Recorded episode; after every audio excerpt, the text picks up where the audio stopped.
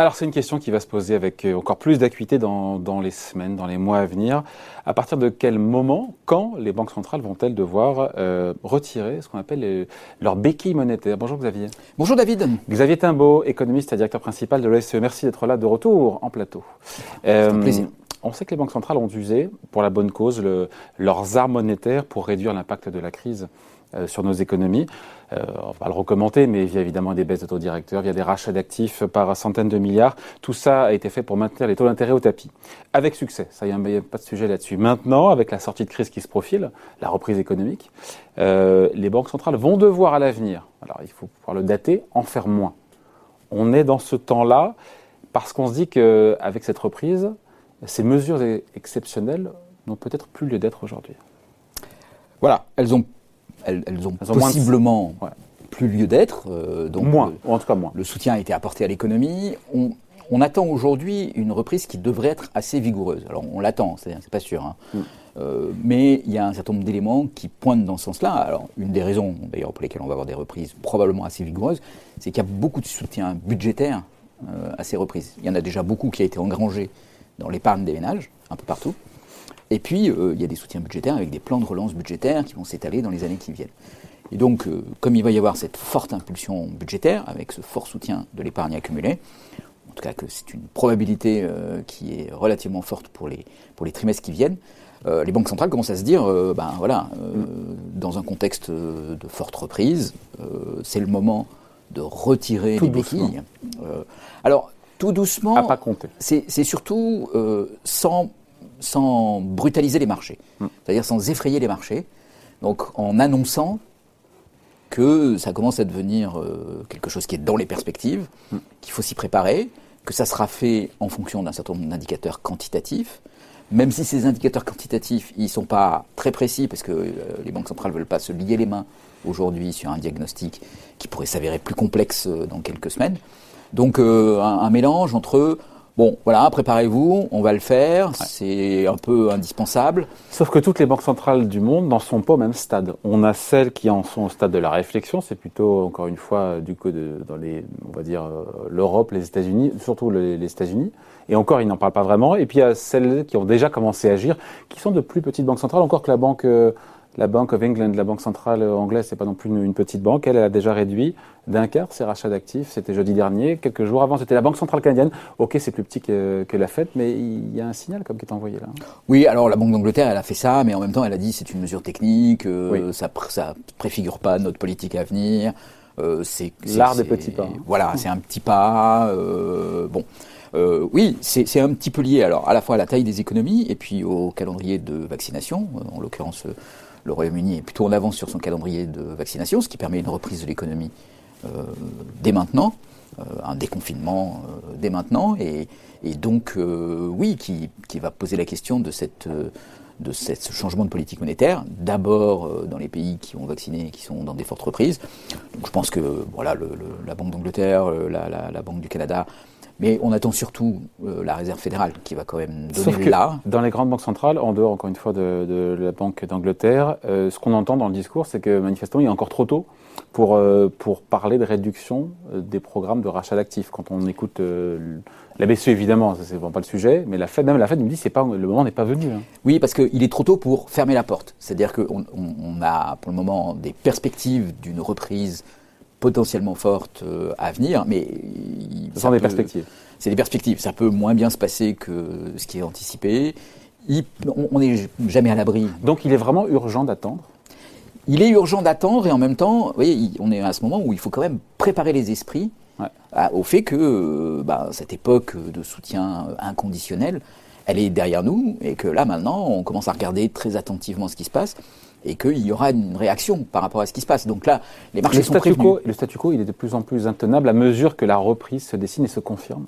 Oui, forcément, et puis euh, forcément en plus euh, du, côté du mandant des, banques centrales, c'est on, doit intervenir pour soutenir l'économie quand elle en a besoin, mais il faut aussi réarmer ces instruments et ces outils dès qu'on le peut, parce qu'on ne peut pas se mettre dans une, dans une, situation de perfusion permanente. Il y a un moment où il faut que la pente des taux euh, redonne un prix au risque, euh, où il faut que les banques euh, se prêtent entre elles et qu'elles ne passent pas par euh, la Le déviation, truchement de la Banque euh, centrale. le truchement de la Banque centrale. Euh, il faut que les taux longs euh, réaugmentent, euh, même si ça va peser sur les finances publiques, parce que c'est euh, extrêmement important pour les épargnants. Bah, voilà, il faut remettre un peu de- de- d'ordre, on va dire, euh, dans, dans l'économie Il financière. faudra sortir du bois. Certains disent que ce sera, hum, s'agissant de la Fed, au moment de Jackson Hole, euh, le grand raout de la Banque centrale américaine euh, fin août, qu'elle pourrait à ce moment-là commencer à communiquer. En tout cas, c'est à ce moment-là, et c'est traditionnellement euh, dans, ce, dans cette grande conférence euh, organisée par la Réserve fédérale, que euh, les éléments de doctrine sont mis sur la table. Euh, et, et donc en particulier, euh, voilà, c'est surveillé de très près parce que généralement, de ces éléments de doctrine euh, en suivent des décisions de politique monétaire. Il n'y a pas de lien direct. hein, La politique monétaire n'est pas annoncée à Jackson Hole. Le, le processus de la politique monétaire est complètement différent. Mais il y aura un signal. il y aura un signal. Il y a toujours eu un signal à Jackson Hole. Et là, on va attendre euh, effectivement un signal. Un signal qui va être euh, probablement de dire, euh, bah voilà, les économies vont mieux, les effets secondaires négatifs euh, des politiques monétaires expansives commencent à peser par des bulles, par des problèmes sur les crypto-monnaies, des questions sur les marchés de l'immobilier.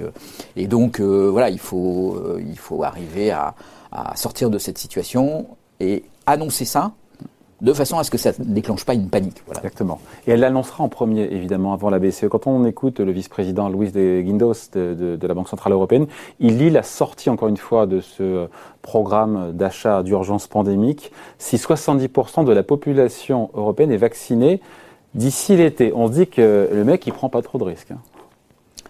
Bah, il prend pas trop de risques, mais en même temps, euh, c'est assez logique parce que voilà, il faut bien marquer cette conditionnalité de la politique monétaire. Elle est liée à la reprise. La le reprise, cas- sur le calendrier. euh, elle est liée à la vaccination, à l'absence de variants qui échapperaient euh, euh, à la vaccination et donc d'une quatrième vague euh, qui viendrait euh, refrapper euh, l'ensemble des pays développés. Donc euh, oui, si, c'est, c'est- enfin, euh, je veux dire, ça peut vous paraître euh, évident, excessivement prudent. Et en même temps, euh, c'est quand même exactement ce qu'il faut dire, parce que c'est vraiment ce à quoi En même temps, Euh, oui, mais euh, Xavier, en même temps, pourrait être très prudent, excessivement diront certains, et se dire qu'on continue, encore une fois, euh, ces politiques monétaires exceptionnelles, encore, pour être sûr vraiment que la reprise, elle soit là, qu'elle soit solide, qu'elle soit robuste, et on se dit, mais c'est vraiment dangereux, néfaste, pour les bourses, on le voit bien avec le risque de bulle, pour les économies aussi? Bah, pour les économies, un peu, parce que voilà, le risque n'est pas tarifé comme il faut. Donc, euh, ça a des effets sur euh, les prix de certains actifs, ça c'est ce qu'on voit à la bourse. Mais ça a des effets aussi dans le financement euh, des entreprises. Aujourd'hui, toutes les entreprises peuvent se financer à des coûts qui sont quasiment Eh ben, égaux. tant mieux, non?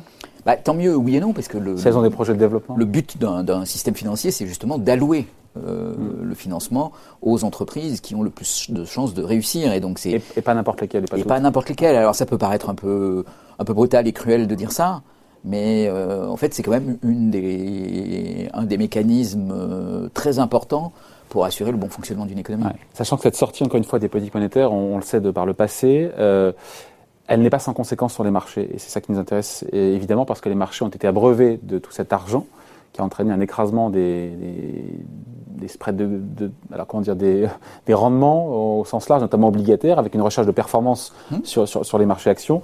Et voilà, c'est un facteur puissant de soutien des marchés boursiers. Donc si on retire ces liquidités, se pose la question de la réaction et de la réponse des indices boursiers qui supporteront ou pas d'ailleurs.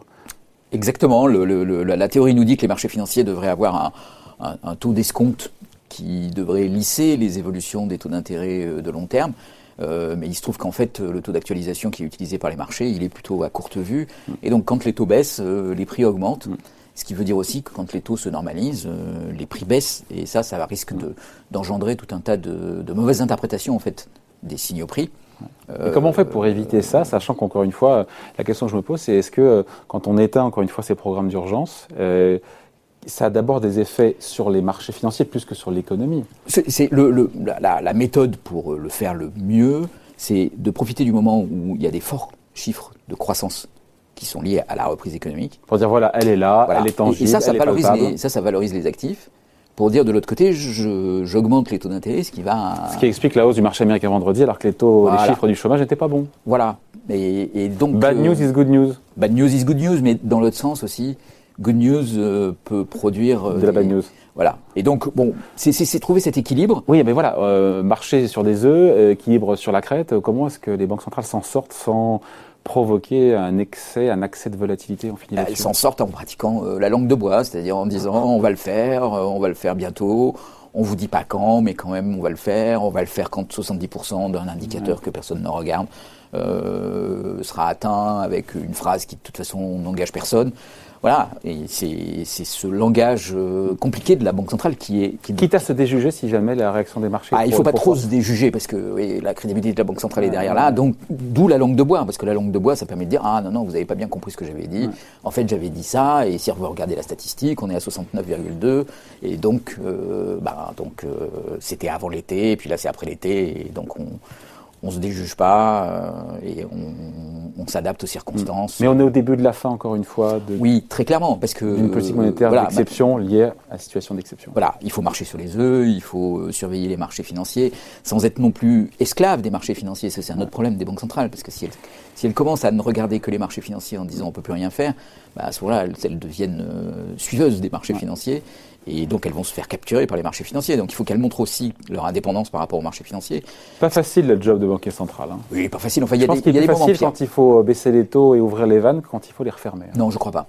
je crois pas. Je crois que les moments dans lesquels, je crois que c'est Jean-Claude Trichet qui disait ça, euh, et qui n'est pas le, banquier central le plus aventureux du monde, mais qui disait en, 2008 qu'il avait vu, euh, il avait vu la queue du dragon euh, au moment de la crise financière, parce que le, la, la, peur d'un banquier central, c'est quand le système financier menace de s'effondrer. Là, on n'est pas dans cette situation. On est dans une situation, disons, qui est euh, un peu plus bureaucratique et technocratique. Mais qui mérite beaucoup de doigté. Hein. Qui mérite du doigté. du savoir-faire de la communication. Du savoir-faire de la communication, de ne pas faire trop de boulettes. Euh, il va falloir y aller euh, voilà, en étant assez attentif aux réactions des uns et des autres, et en même temps en étant assez ferme pour arriver à ses fins. Bon, mais très honnêtement, c'est pas le plus difficile dans le métier du banquier central. On en reparlera. Merci en tout cas. Explication signée Xavier Timbaud, économiste et directeur principal de l'OFCE. Merci Xavier. Merci David. Salut.